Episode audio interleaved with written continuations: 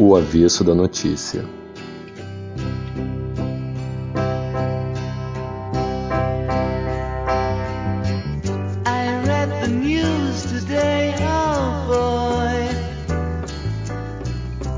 É isso aí, galera. Estamos aqui para mais um episódio do nosso podcast, O Avesso da Notícia.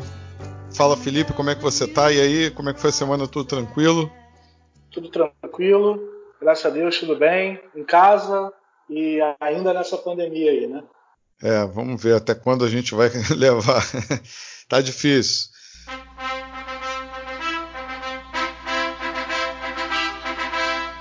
E eu quero mandar um abração para você sempre me apoiou, sempre me deu aquela força. É isso aí, pessoal. Nosso momento Maguila é aquele momento onde a gente agradece a participação do, da, dos amigos, dos ouvintes, os recados, os retornos, as curtidas que o, o conteúdo do podcast vem recebendo no, no, Instagram e nas outras redes sociais. É, é bacana aqui destacar, Felipe, essa semana, que o episódio da Sarah York, que a gente fez na semana passada teve uma repercussão muito legal, cara. Assim, foram várias mensagens bacanas que a gente recebeu. O pessoal curtiu muito mesmo a, o episódio. A gente também, né? A gente ficou muito satisfeito com, com o resultado do bate-papo que a gente teve com a Sara. Realmente foi um bate-papo marcante e aprendemos muito. E eu queria destacar aqui, Felipe, a mensagem da Thaís, nossa amiga Thaís aqui de Barra de São João, que é nossa ouvinte assídua, né? é aquela, aquela recompensa, né? É a recompensa emocional que a gente recebe pelo trabalho que a gente faz aqui com o podcast. Então eu vou abrir aspas aqui para Thaís. Terei que recorrer ao dicionário para lhe dizer, em outras palavras, elucidativo, emocionante, contundente indispensável. Obrigado é pouco. O avesso é obrigatório ao nosso cotidiano tão restringido hoje. Beijos, carinhos aos dois e a Sara York, um beijo e um abraço de corpo colado. Bacana, né? Muito, muito legal. legal. Queria agradecer muito a Thaís, que sempre dá um retorno bacana pra gente, e, e essa mensagem, eu acho que especificamente assim foi, foi bem tocante. Vou parafrasear a Thaís, né? Faltam palavras para agradecer. Muito obrigado, Thaís. E você, Felipe, Coração. o que, que você destacou aí de abraço para mandar?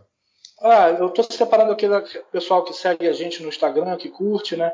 Separei aqui a Lívia Teixeira, a Regina Gossler, a Jane Peixoto e a Juliana. A Juliana também sempre comenta, curte, ela também comentou no, no, post da, da Sara, assim, queria agradecer muito, obrigado. E é isso que faz a gente é, fazer o podcast, né? Por isso que a gente faz o podcast, para ter essa troca com, com vocês. Muito, muito bacana. Muito obrigado. Muito legal. E, e a gente, é, lembrando que tem a a nossa parceria com o site Veste Esquerda, que dá 10% de desconto nas compras do site para os ouvintes do Avesso da Notícia. Então você digita lá no cupom Avesso10, tudo junto, e o site fornece esse desconto aí para a galera, para a comunidade do Avesso da Notícia. É isso aí, vamos lá, vamos tocando o barco. Em Cuba só tem três coisas que funcionam: é a segurança, é a educação e, a, e exatamente a saúde. Aí você juntou duas, que é o, o, ensino de medicina. É isso que atrai, é barato e funciona. A saúde de Cuba, mesmo sem recurso, continua funcionando. É, pessoal, a gente acabou de ouvir o senhor Ricardo Amorim da Globo News, que na tentativa de fazer uma crítica a Cuba acaba fazendo um elogio, né? Impressionante.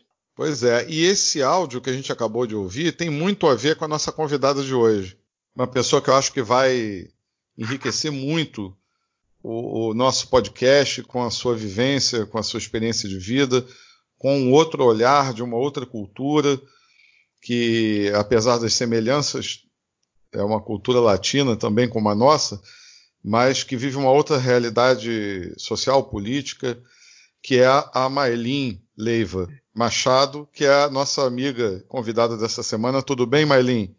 Tudo bem, muito obrigada pelo convite.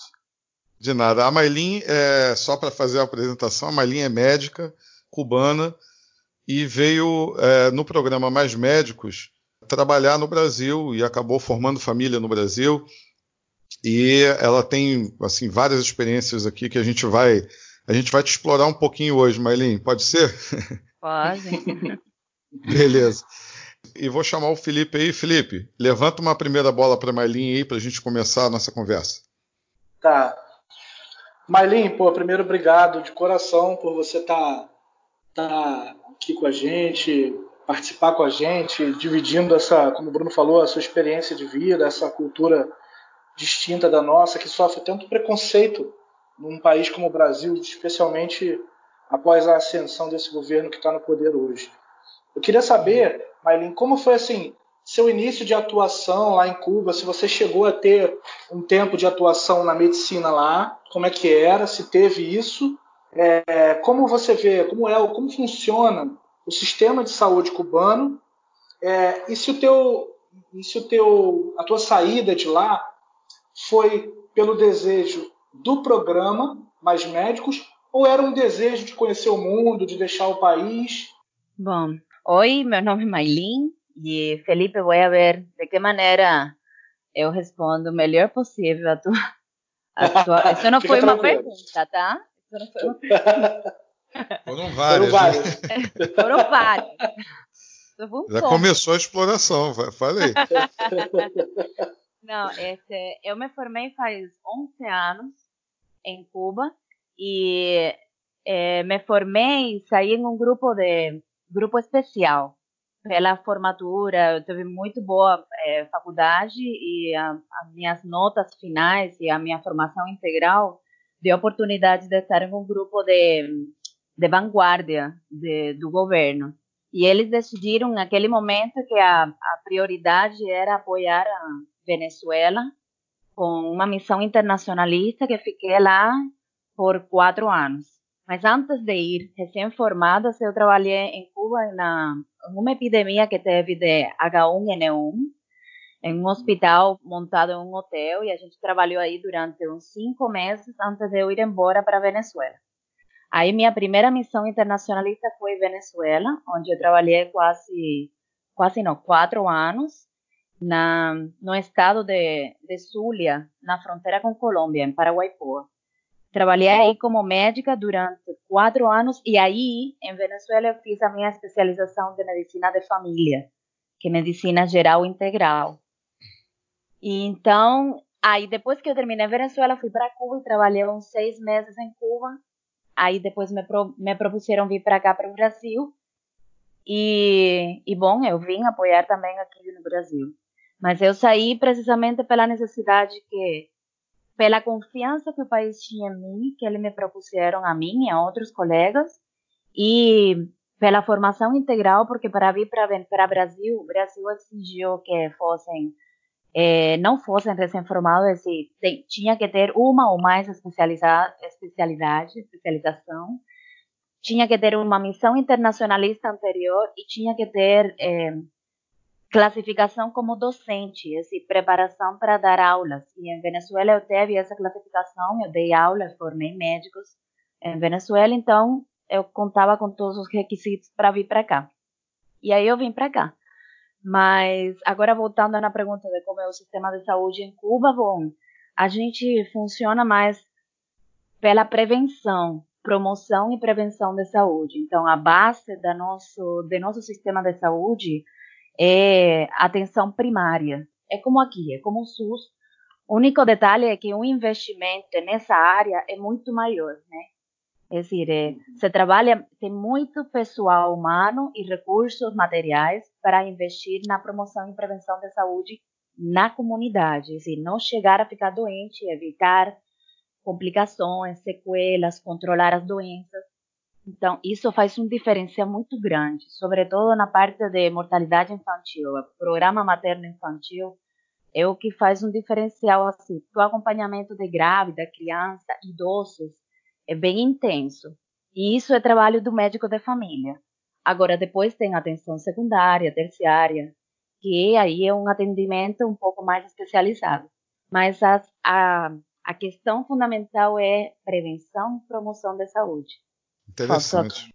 Marlin, até assim, eu estava eh, conversando com o Felipe antes da gente gravar, e a gente tem uma curiosidade em relação ao programa em si, o, programa Mais Médicos, como é que foi a, a, intermediação do governo cubano e do governo brasileiro com vocês, né? É porque chegaram algumas informações, rumor, rumores, né? Que a gente não sabe até que ponto isso é verdade, como é que funcionou isso, de que a, o, o governo brasileiro enviava a remuneração de vocês para o governo cubano, que servia como intermediário entre vocês e o governo brasileiro, e a partir disso eles repassavam para vocês uma remuneração, uma parte da remuneração é, e, e, a outra parte ficava retida pelo governo. Isso é, isso é verdade? São rumores? Como é que funcionava isso? Tudo está em como as pessoas explicam as coisas, sabe? Uhum, claro. Como é, é, o ponto de vista da questão em si. E isso vem de muito atrás, né? Quando a gente em Cuba teve o período especial, eu vou ir um pouquinho mais atrás. A gente ficou um país sem nenhum tipo de industrialização. E uhum. a nossa economia é basada fundamentalmente naquele período, esse de triunfo da revolução até o período especial em si, é, fundamental foi a indústria do turismo, é dizer, é, exploração do turismo em Cuba, que Cuba é uma isla muito linda, que eu não conheço, deveria ir, uhum. e, e a outra foi formação, é, exportação de serviços. Então, Fidel fez questão de fazer uma formação de profissionais muito boa. Então, não só tem médicos, como exportação de serviços, tem professores, tem engenheiros, tem é, vários tipos de, de profissões que são é, formam parte da economia do país. Uhum. E a gente forma parte da economia do país. O contrato foi com a OMS, tá? E uhum. a OMS foi que contratou a Cuba. Aí entra a OPAS também, né? E Cuba contrata nós. Com quem eu assinei contrato? Não foi com o Brasil, foi com Cuba. Ah, sim. Quando, entendeu? Então não Entendi. é que tem intermediário, é que o meu contratante é Cuba. Entendi. Aí eu assino com Cuba e quando eu assino o contrato, eu sei quanto vou ganhar. Onde uhum. estava a questão? Que no momento que a gente veio, o dólar tinha um valor que depois mudou. Mas a gente sabia quanto ia ganhar. Entendeu? Sim. Ninguém veio enganado para cá e falar, ah, você não sabe quanto vai ganhar. Ou você acha que vai ganhar uma coisa e depois ganha outra. Não, todo mundo sabia o que ia ganhar. Uhum. Então, no momento que a gente vem para cá, essa, efetivamente, você tem razão, o governo do Brasil pagava para Cuba e Cuba depositava para nós Sim. o dinheiro. Então, o salário que a gente tinha, se você comparar com o salário dos médicos aqui, obviamente você fica escandalizado. Eu falei, eles são uhum. iguais, médicos, mas eles ganham muito menos. A questão não é que a gente ganha menos, e se a gente põe diferente. Tá entendendo? Entendi. Mas a, que, Agora, o detalhe estava em que a gente ganhava, mas comparado com quanto a gente ganhava em Cuba e quanto ia ganhar aqui, a gente ganhava muito aqui. Uhum. Vamos fazer um aproximado, assim, em Cuba, como médico, você ganha aproximadamente uns 50 dólares. E aqui, quando eu vim, quando eu cheguei aqui em 2014, eu ganhava uns 1.200 dólares. Você acha pouco? Não, claro que não. Eu acho que não. É, e, e 50, é, e tem que ver também é, o custo de vida em Cuba, que é muito mais baixo ah, do que ah, aqui também, né? Sim, aí isso então... é outro, outro podcast. É. é fala... Lá a gente Aliás... não tem tanto imposto como aqui. Aqui você tem imposto até por dar risada. Isso, é. É verdade. É, agora, é só para complementar aqui, porque eu, eu, destaquei alguns tópicos e o da remuneração já está explicado, já, já, já entendemos. É, outra questão também que é muito é, é, falada aqui no Brasil, e que eu acho que a gente precisa te ouvir, porque é, aí é, é, o depoimento de quem realmente vive a realidade, não de quem ouviu falar, né? É a questão do ir e vir do país. Né? É, algumas pessoas comentam também que vocês não teriam liberdade, por exemplo, de se resolvessem sair de Cuba e vir morar no Brasil é, que vocês não teriam essa liberdade, que vocês teriam que. O governo não permitiria que vocês ficassem no Brasil.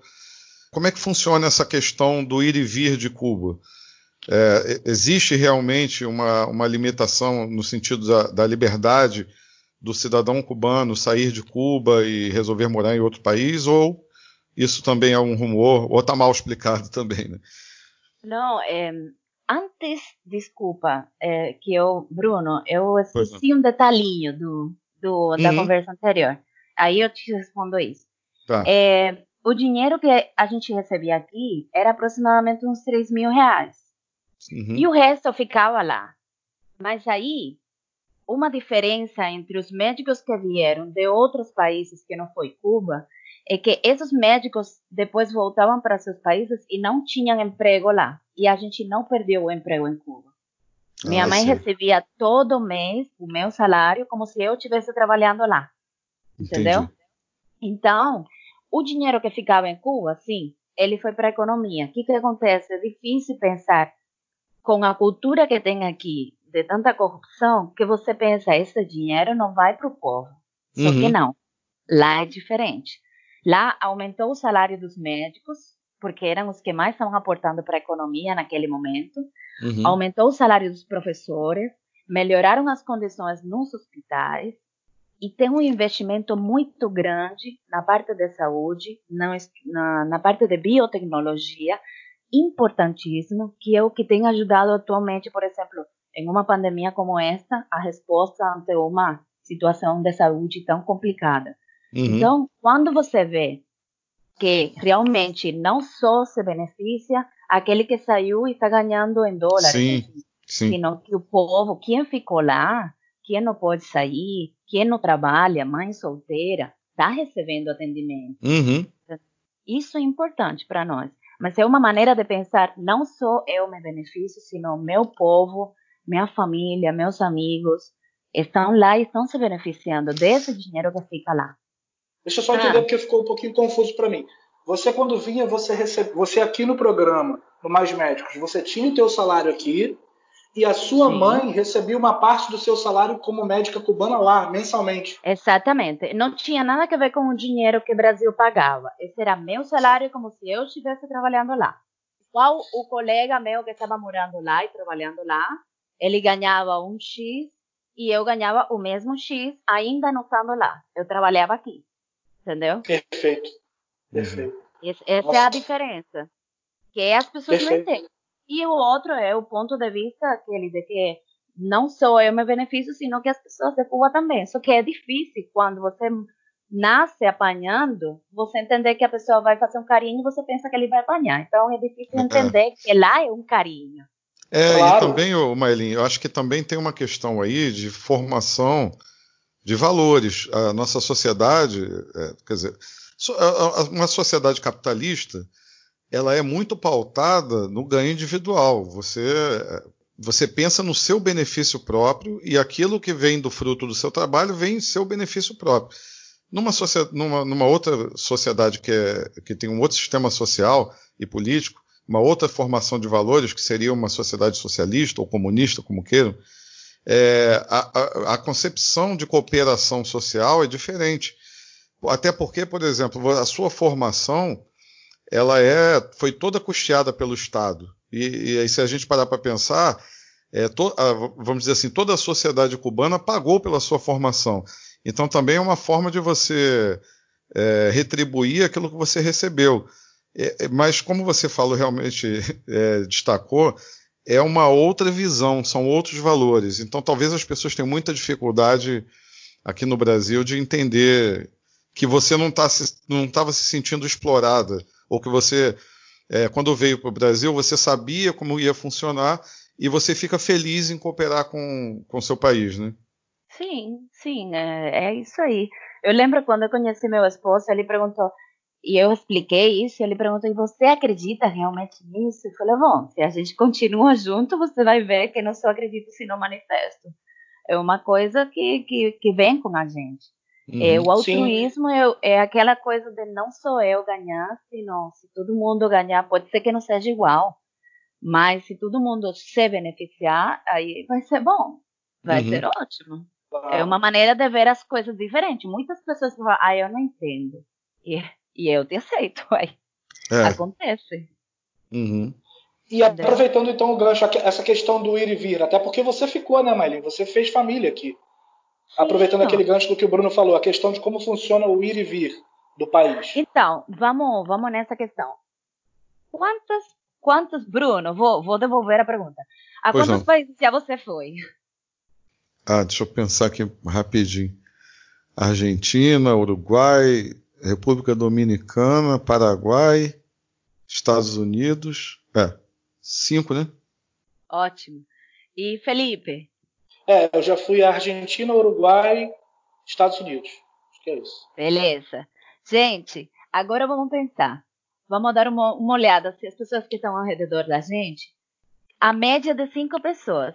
Quantas dessas cinco pessoas têm saído do Brasil? Ah, Ah, praticamente ninguém. são poucas, né? E a E tem o- essência para sair do Brasil, quanto que precisa? É dinheiro, Dinheiro.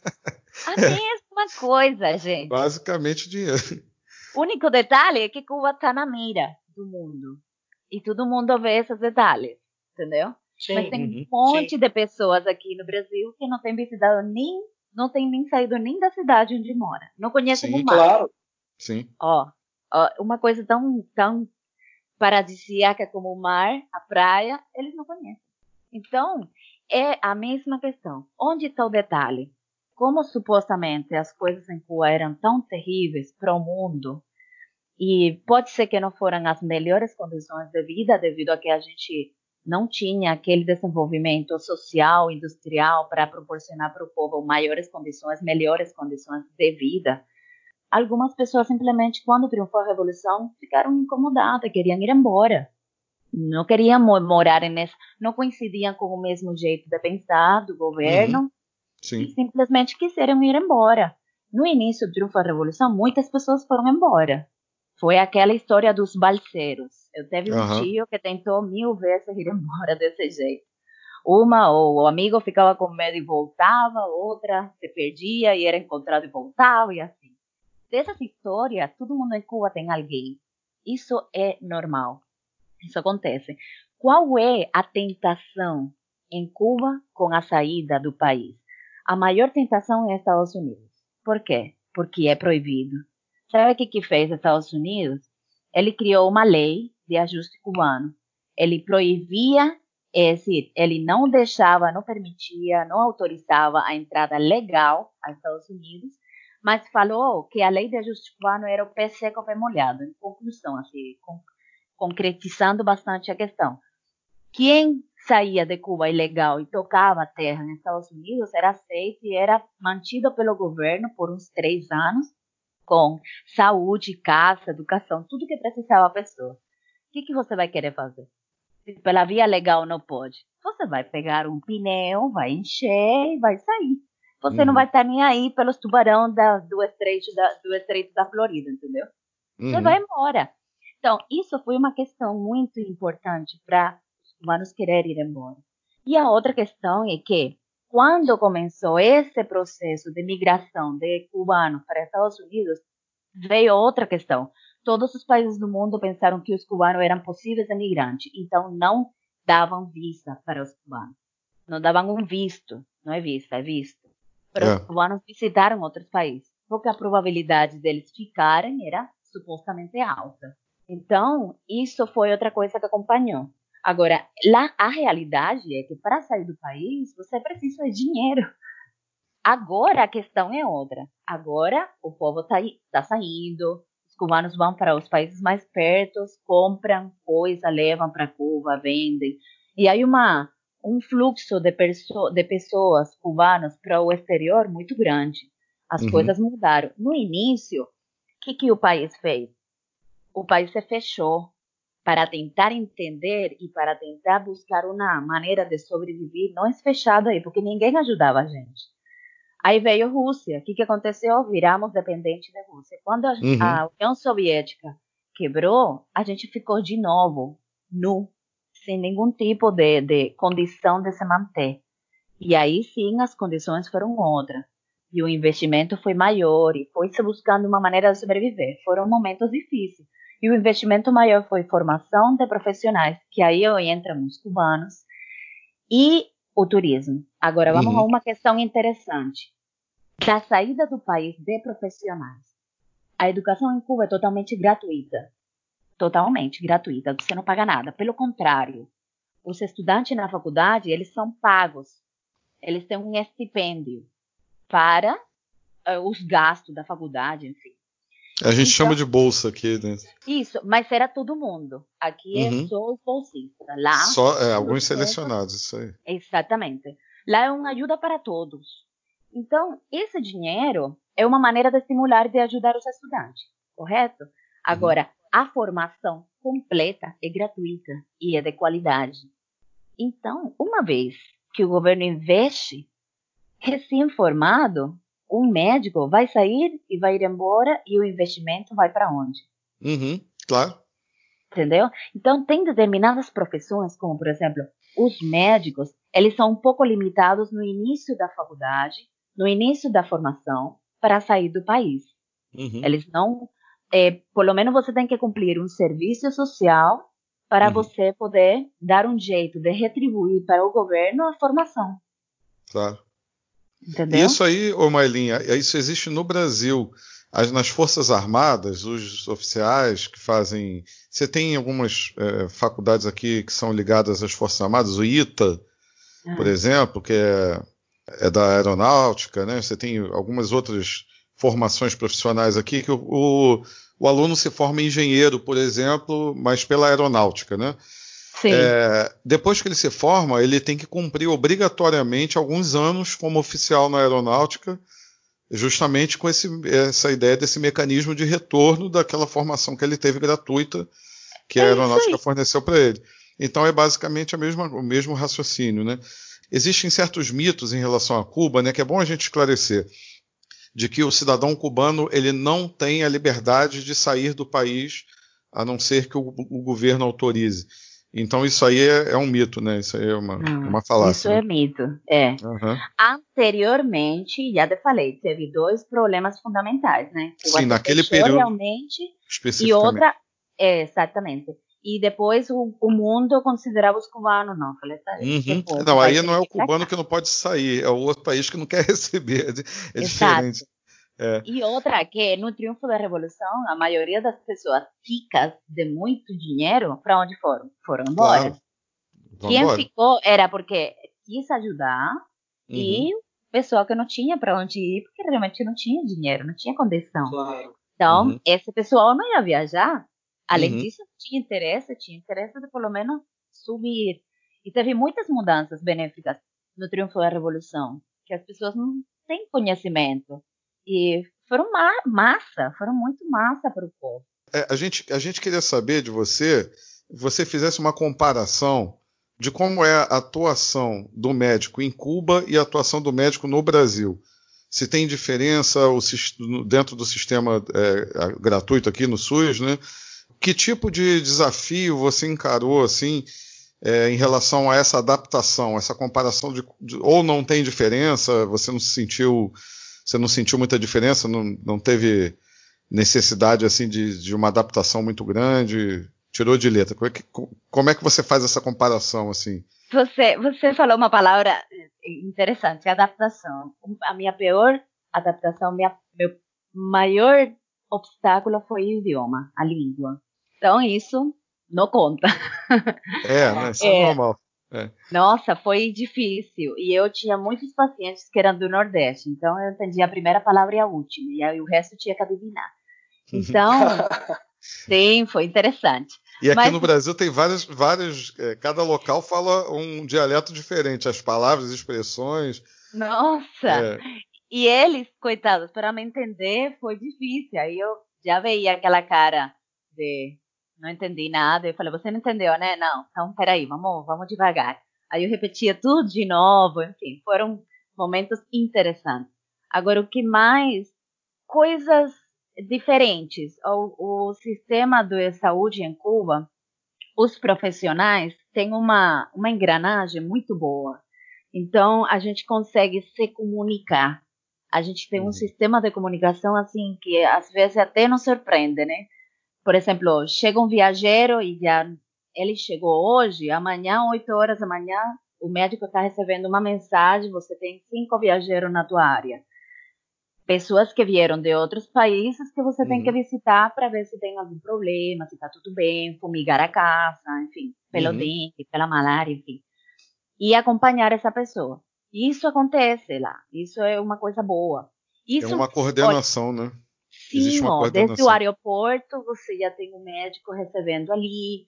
Essa comunicação vem por via é, de ligação. De qualquer jeito, a gente tem comunicação e a informação chega de um jeito ou outro. Então, isso é importante para a hora de você.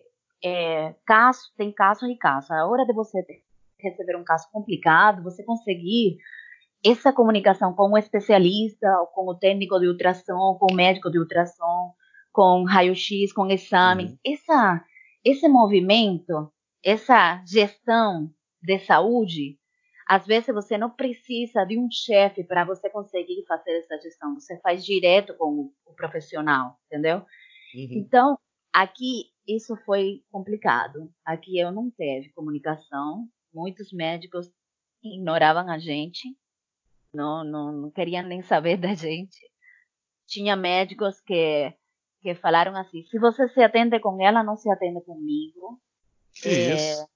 Nossa. E, e, médicos que não entendiam como a gente veia casos, por exemplo, é, de ortopedia, de pediatria, de ginecologia, de obstetrícia, de geriatria. Eles não entendiam de endocrinologia. Eles não entendiam porque a gente estava vendo casos da especialidade deles, né?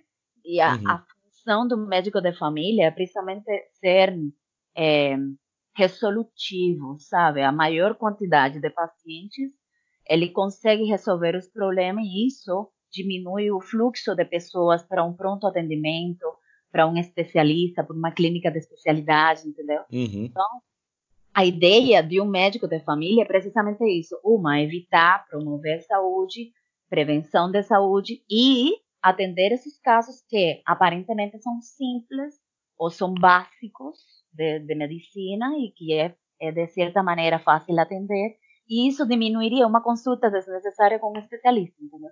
Então claro. isso a gente teve muita dificuldade para ter essa comunicação com os médicos especialistas onde eu trabalhei, por exemplo, e em outros lugares também teve meus colegas falavam a mesma coisa burocracia em todo lugar é, é igual. burocracia uhum. é uma coisa assim complexa. E é. medicina é importante ter essa burocracia porque que papel aguenta tudo, tá? E você fica constando no papel tudo que você fez, tudo que você vai fazer, o resultado, prognóstico, enfim, tudo fica aí. Então isso é interessante. Mas é uma coisa que atrapalha pra caramba. É. Aqui no Brasil, eu vi que tinha muita burocracia com os pacientes, receita, alto custo. Isso fazia a gente perder tempo na consulta. Isso fazia muito tempo a gente eh, na consulta. Isso foi uma coisa que me atrapalhou. E eu senti que, por exemplo, em Cuba a gente fazia mais medicina, mais, mais paciente, sabe? Uhum. Apesar de que a gente tinha muita burocracia.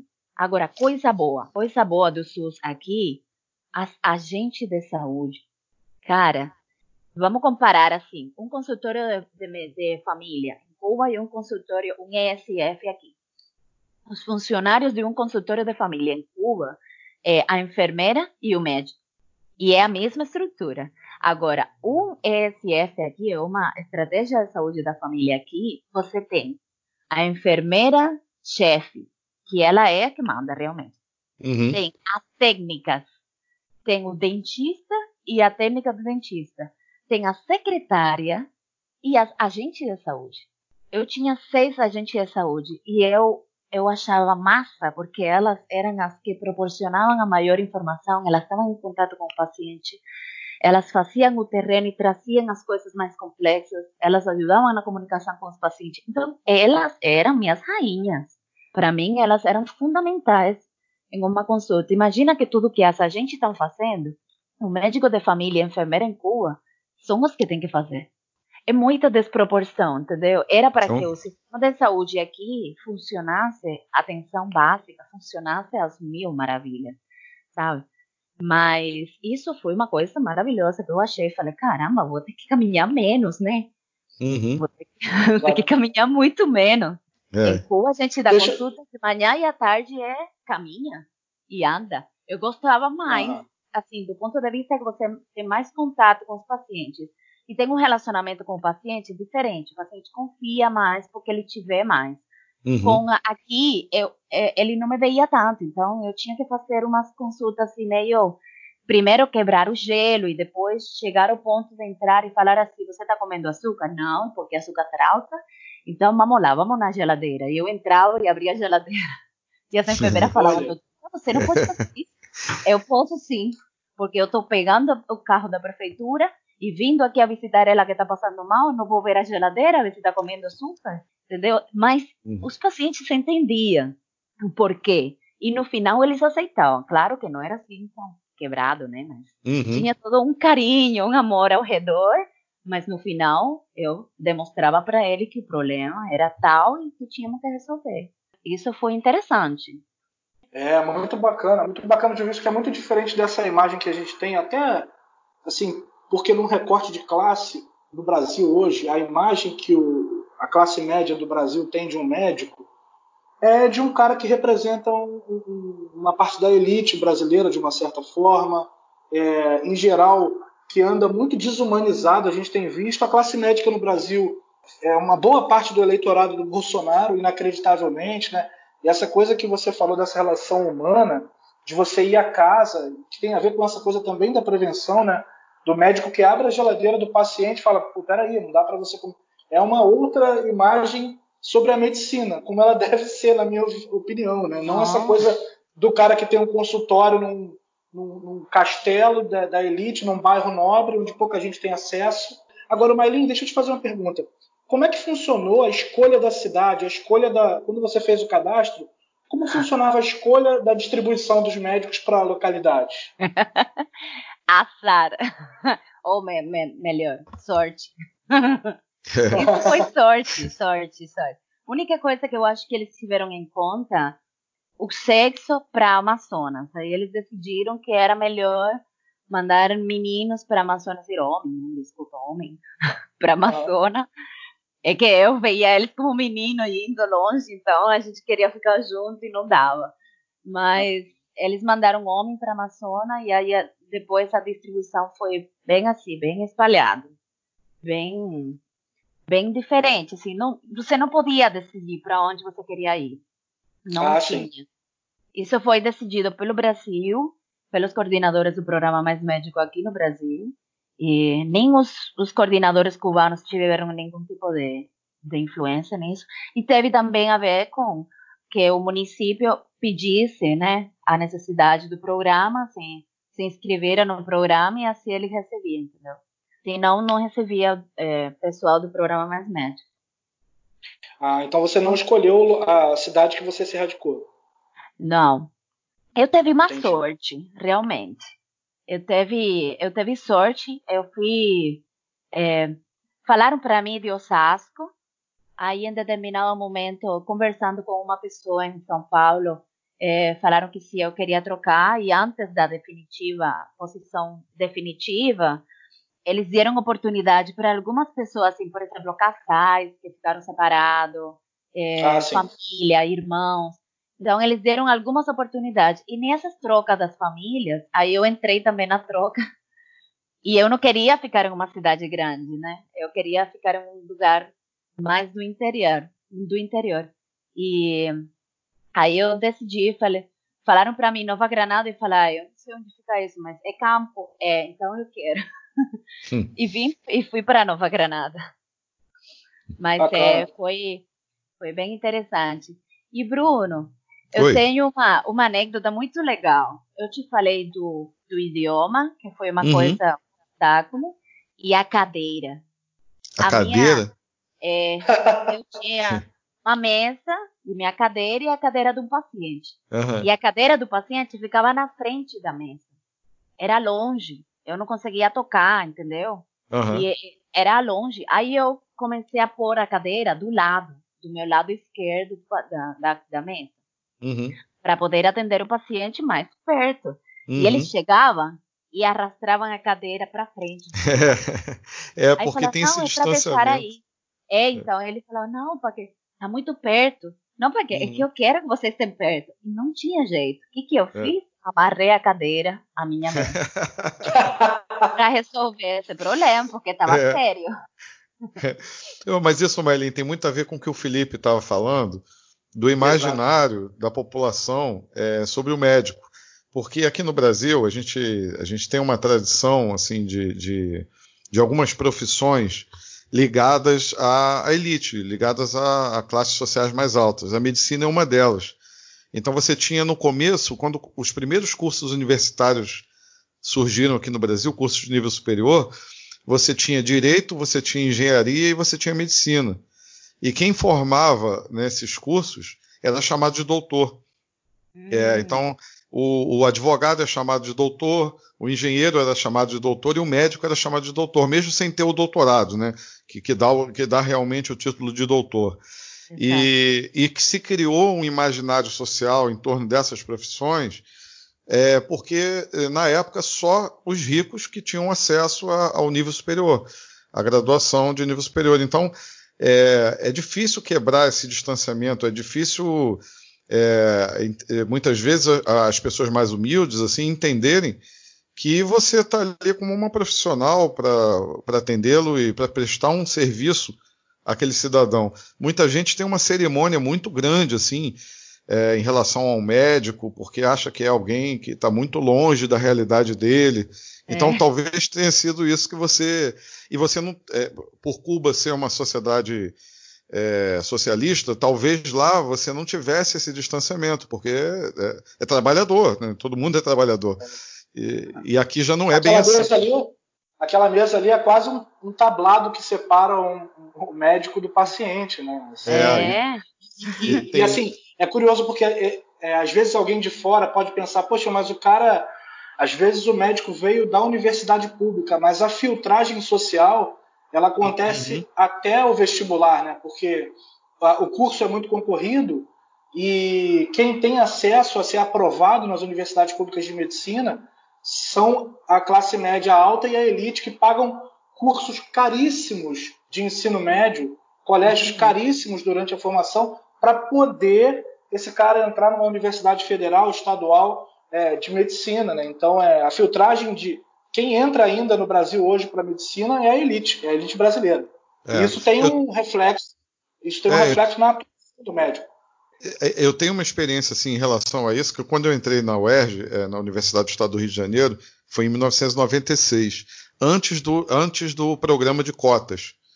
É, e aí, na- eu, eu posso dizer, por exemplo, assim, que você entrava no andar de medicina, os cursos mais concorridos, medicina, direito, e você dificilmente encontrava um negro, por exemplo, ou, ou alguém mais pobre.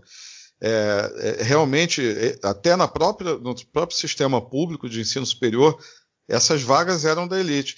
Até, até em cursos menos concorridos já era difícil você encontrar pessoas mais pobres e, e- e pessoas negras, por exemplo. Então a gente, a partir do- do- dos, dos pro- programas de, de cotas, onde você tem ali algumas vagas reservadas para ah, os colégios públicos, alunos oriundos de colégio público, e algumas vagas reservadas para é, classe social mais, mais pobre, aí você começa a ter uma diversidade maior dentro das universidades públicas. E aí, quando eu voltei, eu fiquei trancado três anos, e voltei, retomei o, o curso, e nesse ínterim, nesse meio tempo, já quando eu voltei já tinha o programa de cotas. E, e assim, eu percebi claramente a diferença no, no perfil do estudante da universidade pública. Porque ali eu já comecei a ver a população mais pobre tendo acesso, e coisa que eu não via antes. Então, assim, eu tive a experiência concreta mesmo de ver a transformação que foi. E talvez por isso, é, muita gente tem dificuldade de entender, é que certas pessoas têm tanto agradecimento pelo governo do, do Lula, por exemplo, que foi quem é, começou a, a esse programa de ampliar o acesso da universidade pública para as pessoas mais pobres. Né? É, Maylin, agora eu vou emendar a minha pergunta, deixar eu falar, vou embora. É, por falar nisso, a gente está falando de política, né? É, eu queria te fazer uma pergunta assim, é, em relação a. eu- você está quantos anos aqui no Brasil? Só para tirar uma dúvida. Olha, eu cheguei no 2014. Ah, Só 2014. É, vão fazer. São seis Uhum. anos e um pouquinho, vai. Então, aí deixa eu te fazer uma pergunta aqui, porque você já pegou um período já mais conturbado da política brasileira, que já no governo Dilma e a, a situação já é, se encaminhando aí para uma para a ruptura que a gente viu posteriormente, né? Uhum. Mas eu queria, eu queria te perguntar, porque dentro dessa polarização política que, que a gente vem acompanhando aqui no Brasil nos últimos anos, né? É, do bolsonarismo de um lado, do petismo do outro, é, você como cubana, é, você é, sofreu algum tipo de, de preconceito mais direto, assim, alguma discriminação mais direta com esse crescimento da onda da extrema direita, da onda bolsonarista, porque existe um discurso muito agressivo dessas pessoas em relação a Cuba, né? É, você, você sentiu isso na pele? Teve alguma ocasião, viveu alguma situação relacionada a isso? Oh, é, eu não sei, o, o, o, Felipe pode falar melhor sobre a, a capacidade que as pessoas têm de bloquear experiências ruins. Sim, sim. É, a gente, quando eu falo a gente, é, é, Samuel e eu, né? O meu esposo e eu. Uhum. A gente viveu umas, umas situações meio complexas, assim. Sobretudo no ano eleitoral que ganhou o presidente Bolsonaro. Até hoje, a gente filtrou muita coisa. Filtrou muita coisa, porque foi uma situação meio complexa, e sobretudo para nós, estrangeiro, cubano, é, supostamente comunista, né? Porque é. as pessoas não sabem a realidade e a, uhum. a, realidade política de Cuba. A gente não é comunista, a gente é socialista em via uhum. o comunismo. O comunismo é uma utopia, é muito difícil Sim. de alcançar. Mas pelo fato de a gente ser ser humano, o humano é egoísta de, de, por natureza. É. Então, a gente é socialista. Eu sou socialista uhum. e fidelista. Então, uhum. é importante, assim, eu falei muito assim para o Samuel, eu, falei, ah, eu acho que não tá na, na, não estamos na posição de a gente enfrentar, enfrentar. E é uma, é uma situação de filtragem. Não me faz bem, então simplesmente você para de ser uma pessoa perto de mim, uma pessoa chegada, amigo e colega, enfim tivemos sim muitas situações complexas nesse período de tempo. E, uhum. e especificamente, o meu trabalho, é, uma das pessoas que mais eu atendi, assim, pacientes, falaram para mim, assim, doutora, assim, para que as coisas fiquem boas para os brasileiros, você tem que ir embora, vai com Deus. Eu escutei Caramba. isso é demais, de uma, né?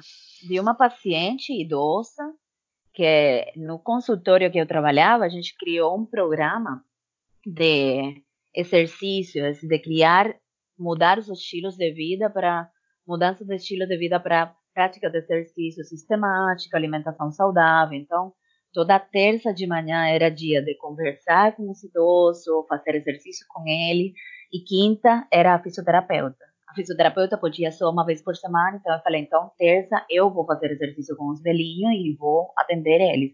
E a gente criou todo um programa muito bonito, com a ajuda de toda a equipe de saúde do, do consultório. E, e precisamente quando eu falei para elas, falei, meninas, me desculpem, mas já o mês que vem eu não vou poder participar com vocês nos exercícios. Então, aí ela falou para mim assim, doutora, se para que fique bom, ter que a senhora tem que ir embora, pode ir embora vai com Deus. Eu falei, não, você vai precisar de Deus aqui. Deixa que hum. Deus sempre está comigo, mas você precisa de Deus aqui. Então deixa ele aqui. hum. Aí foi uma situação triste, né? Porque você faz muito pelas pessoas. E muitos colegas de trabalho, assim, nunca olharam na cara e depois que aconteceu toda essa mudança política, as pessoas foram meio agressivas, assim. Sem contar Sim. a família, né? a uhum. família brasileira também ficou bem estremecida com toda essa mudança política. Sim. Deixa eu, te, deixa eu pegar uma carona nessa, nessa pergunta do Bruno, só para falar.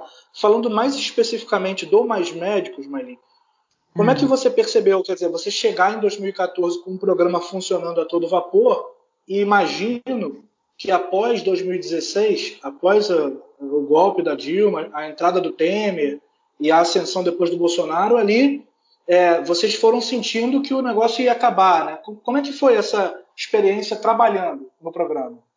No início, após Dilma cair, é, é, falando por mim, assim, pessoalmente, a gente teve uma chacoalhada, assim, em geral, e ficamos sempre com incerteza se, se a gente ia poder continuar no programa ou não, né? E sempre ficou aquela espinha, assim, aquela sementinha brotando, assim, que qualquer momento o programa terminava. Mas de pronto o A negócio estabilizou. A, a chacoalhada foi quando? Quando Dilma caiu. Ah, tá. Entendi. Legal. Aí a É gente falar. sentiu que a estrutura é, estava, estava se fragilizando. Sim. E depois o negócio ficou mais estável, né? Ficou um pouco assim, meio meseta. Mas quando começou as eleições, o próximo é, processo eleitoral, e no início desse ano, do ano 2018, foi? Quando Isso. ganhou isso. No início desse ano, eu já percebi que as eleições iam ser complicadas e quem ia ganhar era Bolsonaro. No início do ano. Uhum. Aí a gente foi tomando medidas. Assim, quem cubano, falo cubano, que se surpreendeu com o que aconteceu o 7 de outubro, eu acho era porque estava em outra, estava na lua, porque era evidente Claro. o que ia acontecer. Então, sim, à medida que foi passando esse ano, até a forma de lidar com o consultório, assim, eu, eu chegou um momento que esqueci, né, que existia a probabil- probabilidade de terminar. Mas mudou muita coisa, Felipe, mudou muita coisa para com o projeto. A gente não mudou com os pacientes porque até que não se falasse o contrário, a gente continuava, né? Nem, até que Claro. falasse, até aqui a gente continuava. De fato, eu recebi a notícia e eu tinha agendado todo o mês de novembro. Eu já tinha agendado até o 30 de novembro. E o 13 de novembro falaram para mim. Eu falei, ó, vocês façam o que vocês quiserem, mas eu tenho paciente agendado e eu não vou desmarcar, não. Eu vou trabalhar até o último dia. E eu trabalhei até o último dia.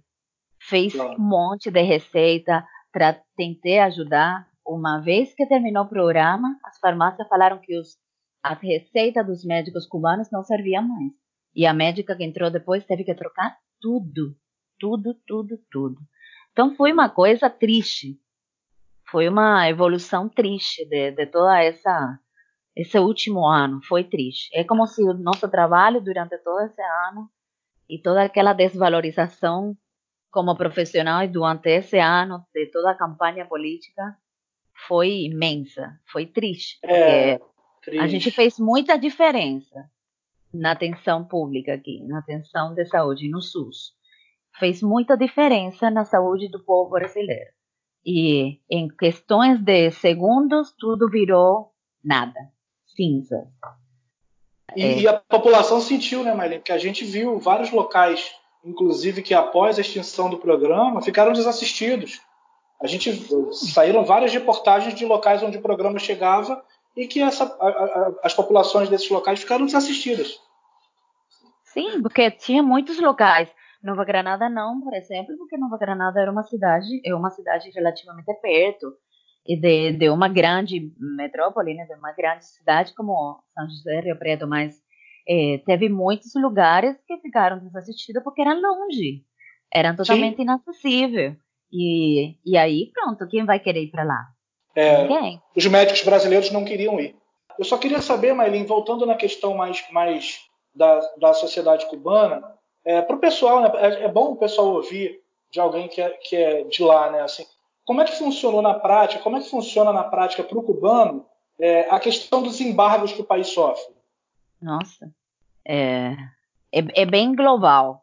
É, é uma coisa bem general. Geral. General. Estou falando espanhol, fiquei até nervosa. é, é. geral, é, Felipe, porque afeta tudo no país. Desde a alimentação, desde shampoo, por exemplo, para falar uma coisa é, bem assim fora, medicamentos, alimentação dos animais, que depois vão proporcionar para a gente os, os alimentos, e agricultura, indústria, é, tudo, afeta tudo. Imagina que a última, assim, é que não pode entrar a Cuba um, uma, equipa, uma equipe, um uma maquinária que tenha um parafuso americano. Sim, falando bem geral, né? Não Sim. pode entrar ao país.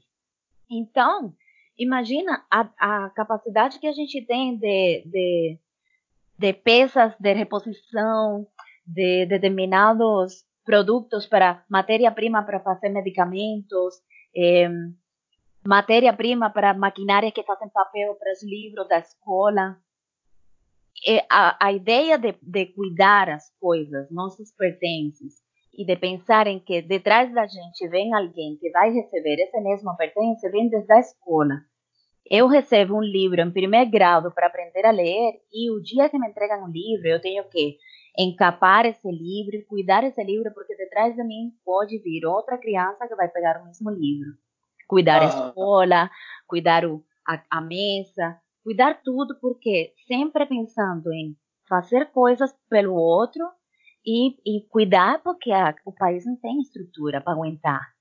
O, o, país não tem como. O país está subsidiando tudo e ele é que cobre com os gastos. Então, tem muita coisa que afeta. Agora, especificamente, eu vou te falar do exemplo de respiradores. Cuba estava sem respiradores e todo mundo sabe a história dos respiradores mundial, né? O que, que Cuba teve que fazer? Fazer respiradores. E ela, ela já fez os primeiros 500 respiradores com um chip que recebeu de uma faculdade de Inglaterra e o resto é tudo feito em Cuba. Então, já tem os primeiros 500 e agora vão fazer os outros 250. Então, o tempo todo a gente tentando se reinventar para poder tirar de nossa mesma estrutura, de nossa mesma matéria-prima, de nossa mesma invenção, as coisas que a gente precisa para sobreviver. E vai dizer tudo, desde a escola, medicamentos, alimentos, é, matéria-prima, tudo tudo, Felipe. Então, é, a gente sente.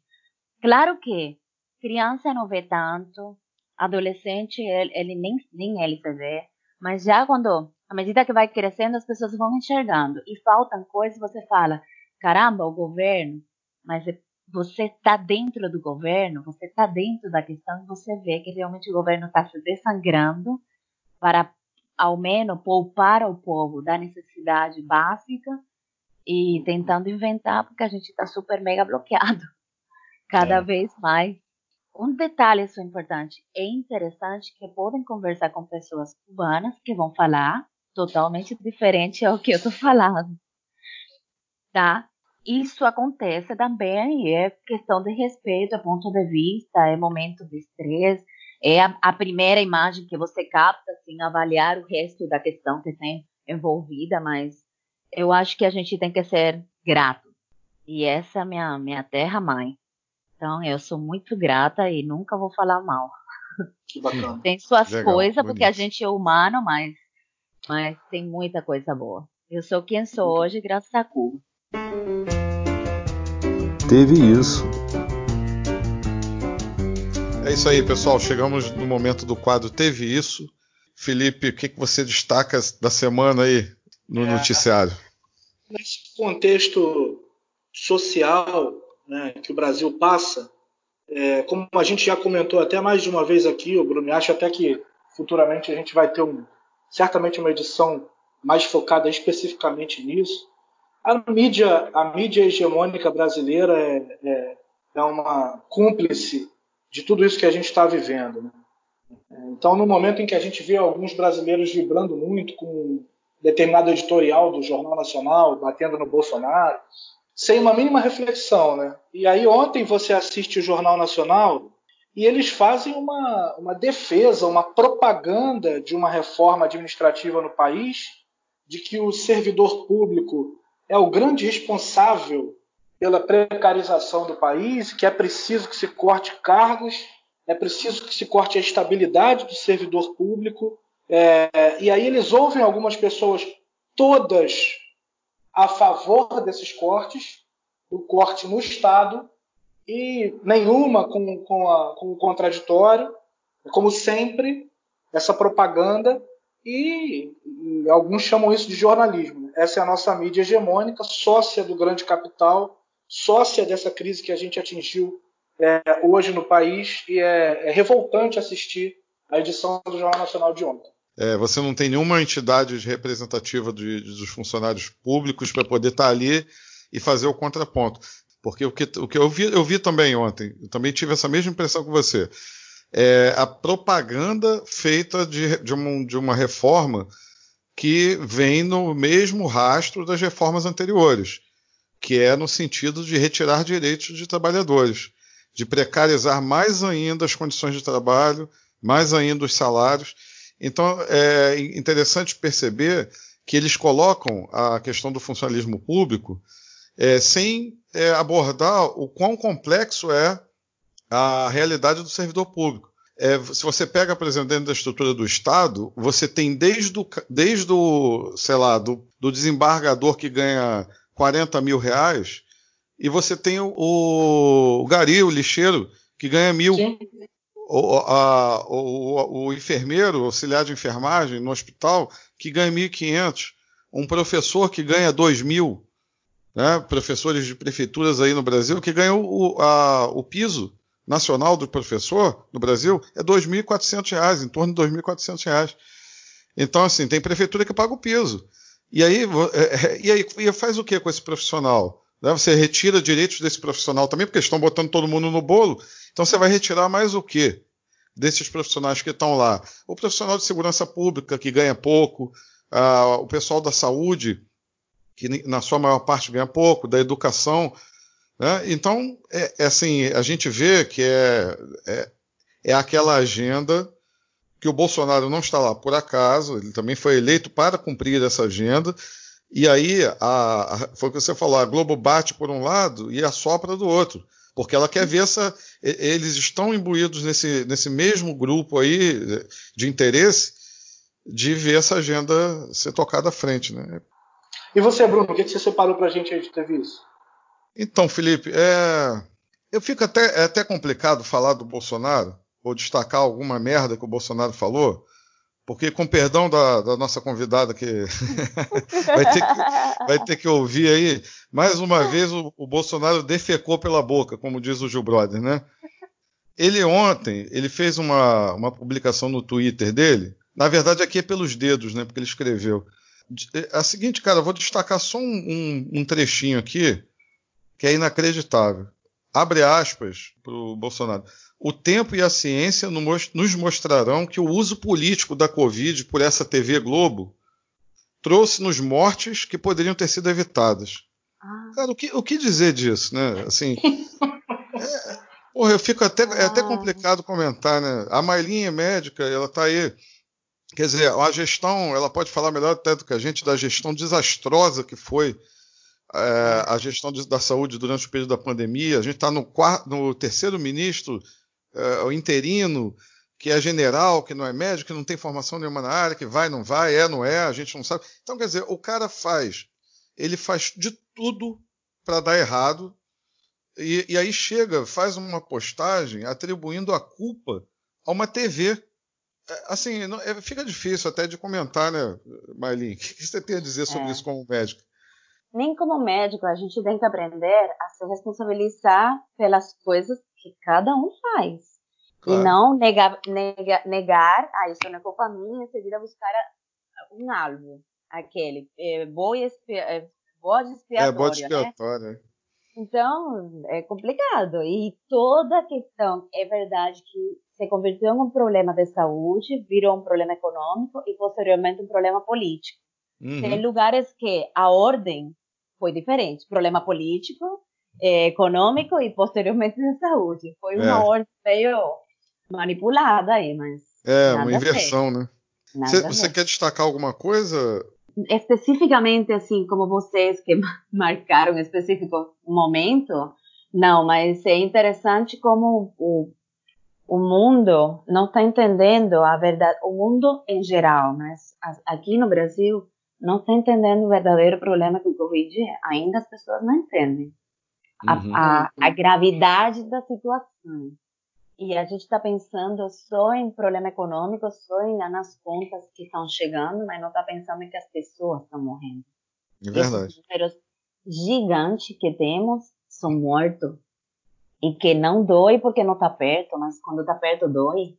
E a gente não precisa chegar a esse ponto. Então, as pessoas não estão entendendo ainda a importância de se cuidar e de cuidar o outro. Uhum. É, a banalização, a banalização completa, né? Quando a gente ouve falar 100 mil mortes, parece que esse número perdeu o sentido, né?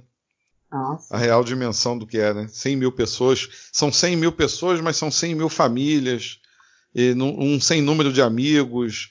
É, ou seja, é uma tragédia, é, é, uma tragédia completa em todos os sentidos. Né? Não, e o pós, desculpa, as sequelas até Isso. não se demonstrar o contrário, e já estão aparecendo, vários países já estão falando, e aqui já estão aparecendo casos com sequelas, pacientes uhum. pós-Covid que voltam com dificuldade para respirar ou qualquer outro tipo de alteração. Então as pessoas não estão entendendo. Ah, não morri, não morre, mas tem sequelas que ainda uhum. o sistema de saúde nem o mundo tem como responder a isso. Claro. É. Dica cultural.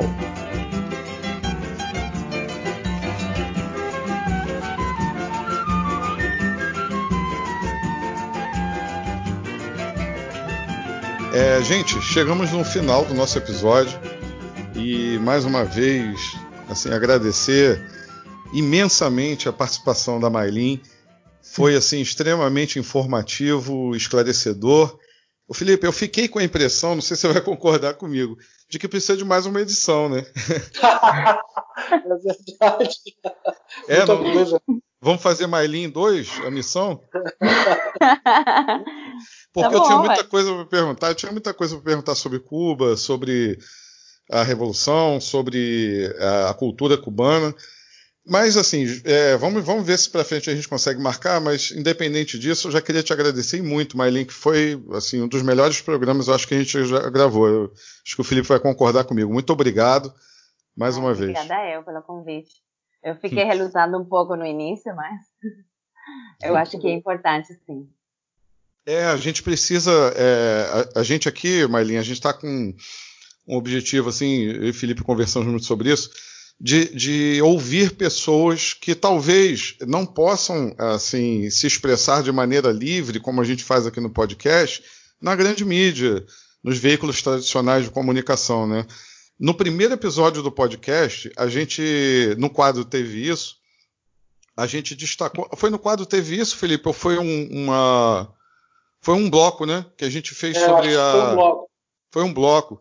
A gente fez em cima de uma notícia é, de que Cuba tinha enviado médicos para ajudar a Itália hum. no auge da pandemia. Quer dizer, no nosso primeiro episódio a gente já abordou esse tema da solidariedade cubana, de como isso é um valor da revolução cubana e, e a gente no episódio 17 a gente está voltando tendo o prazer de te receber aqui e vamos ver se a gente consegue marcar um outro bate-papo, porque tem muito assunto aí. Valeu mesmo. Obrigada. Vamos fazer a dica cultural, então, galera, que já chegamos tá. aqui no final do episódio do nosso podcast. Felipe, você tinha separado aí uma dica, né?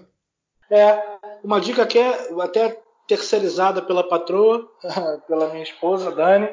Ela me falou de um livro que ela gostou muito, que é do José Martí, cubano, né, A Idade de Ouro, que eram textos que ele escreviam para crianças. Né? O José Martí era, era poeta, era filósofo, jornalista, uma personalidade cubana do final do século XIX. Né? E textos infantis dele foram reunidos nesse livro, era uma revista chama, semanal, foram reunidos nesse livro chamado A Idade de Ouro. Então a dica é essa, José Martí, A Idade de Ouro, dica da Dani. Legal.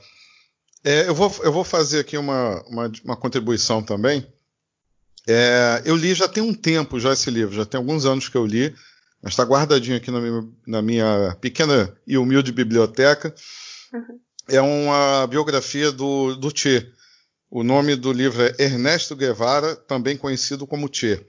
Uhum. O autor é Paco Inácio Taibo II, a editora Expressão Popular.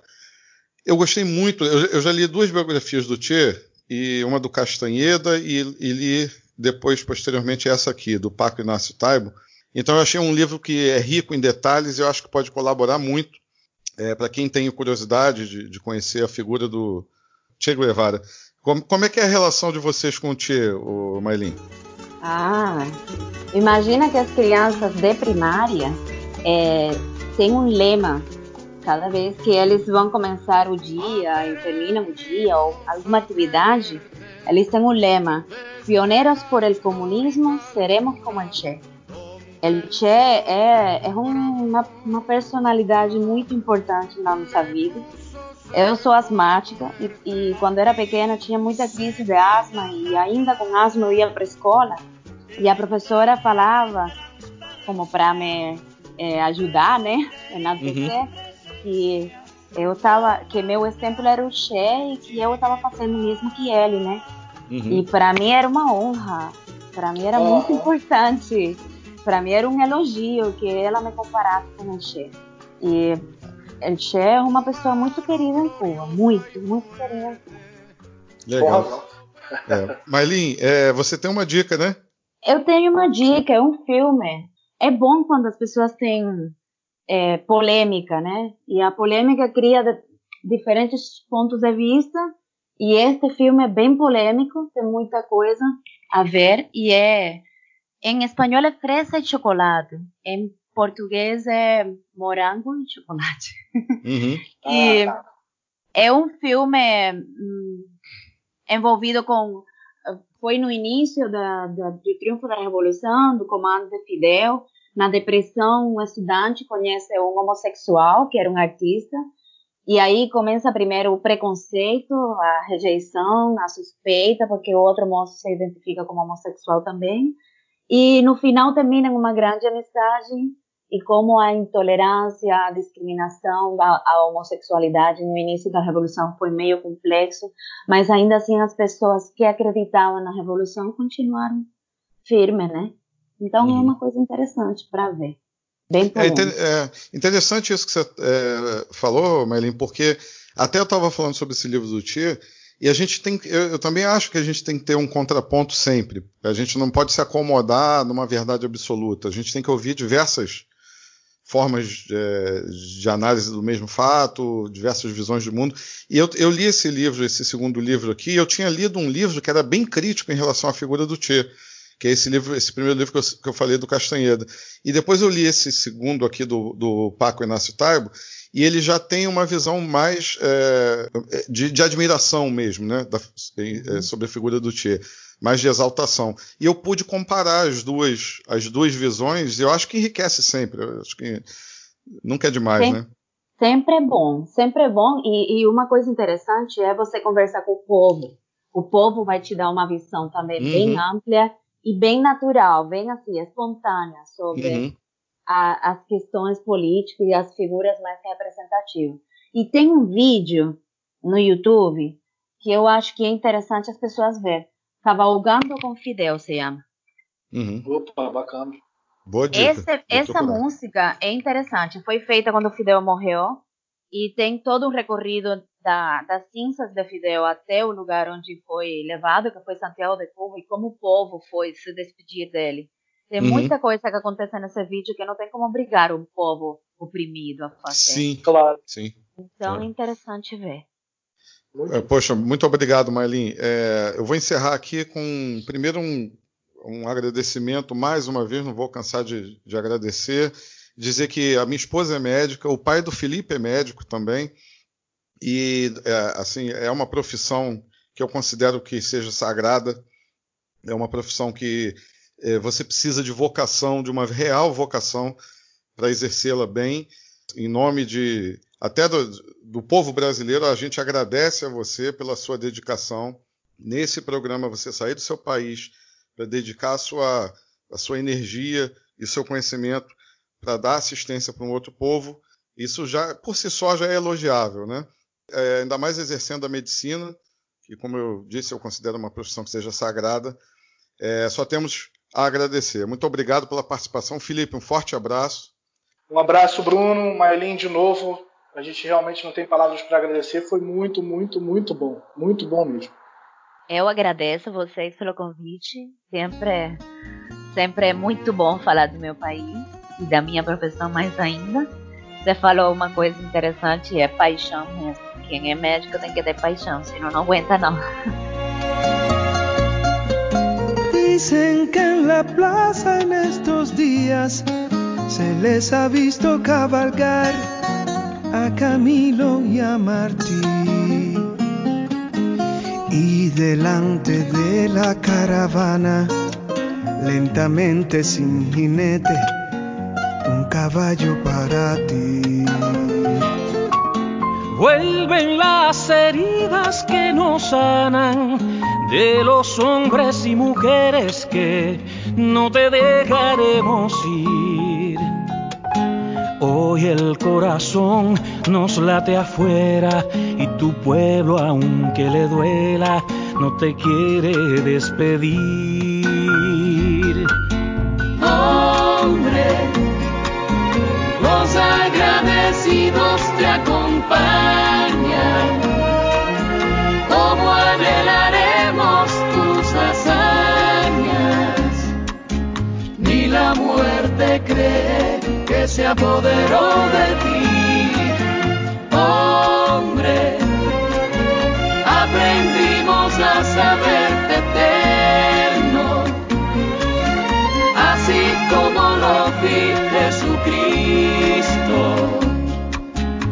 hay un solo altar sin una luz por ti.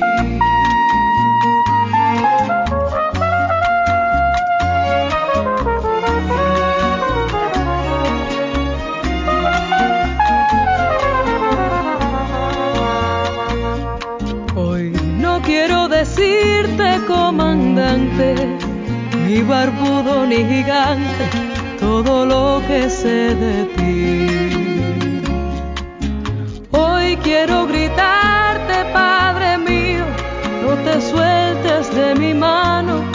Aún no sé andar bien sin ti. Hombre, los agradecidos te acompañan. Como anhelaremos tus hazañas, ni la muerte cree que se apoderó de ti. Hombre, a saberte eterno así como lo vi Jesucristo. No hay un solo altar sin una luz por ti.